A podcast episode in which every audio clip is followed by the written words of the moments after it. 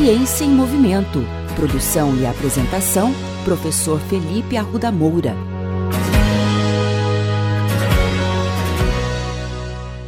Compreender a relação existente entre o exercício físico e os aspectos psicológicos tem sido tema central de muitos estudos científicos.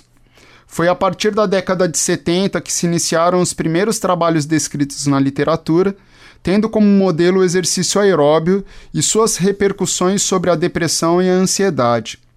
A depressão é um problema médico grave e altamente prevalente na população em geral.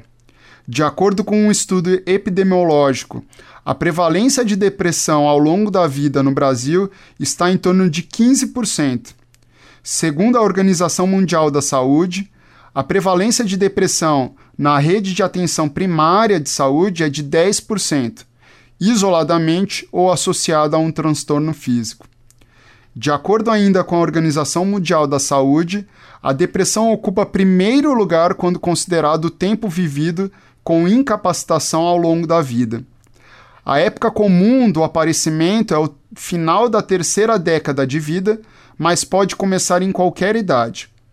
Estudos mostram prevalência ao longo da vida em até 20% nas mulheres e 12% para os homens.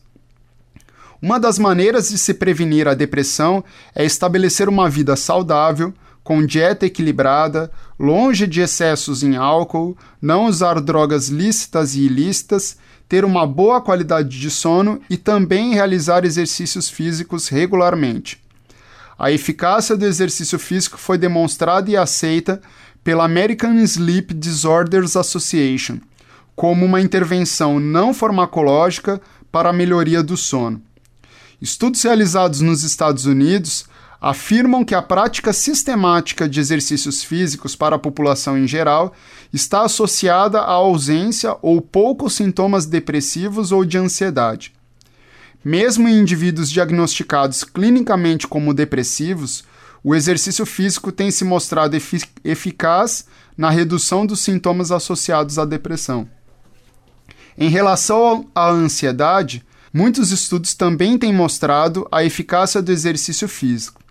Um estudo clássico da literatura mostrou que homens, ao correrem por 15 minutos em esteira, reduziam aos níveis basais a ansiedade, que permanecia diminuída por até 20 minutos após o exercício.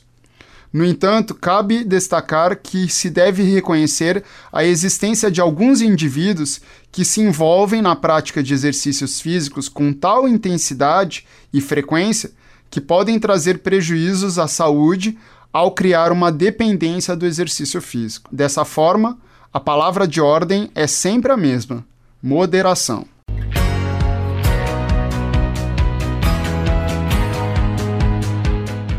Ciência em Movimento.